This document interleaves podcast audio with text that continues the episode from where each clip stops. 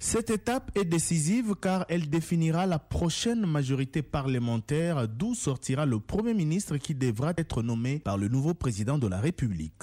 Le Front commun pour le Congo, la coalition Lamouka, Cap pour le changement du président Félix Tshisekedi comme d'autres regroupements politiques espèrent, chacun en ce qui le concerne, obtenir cette majorité parlementaire.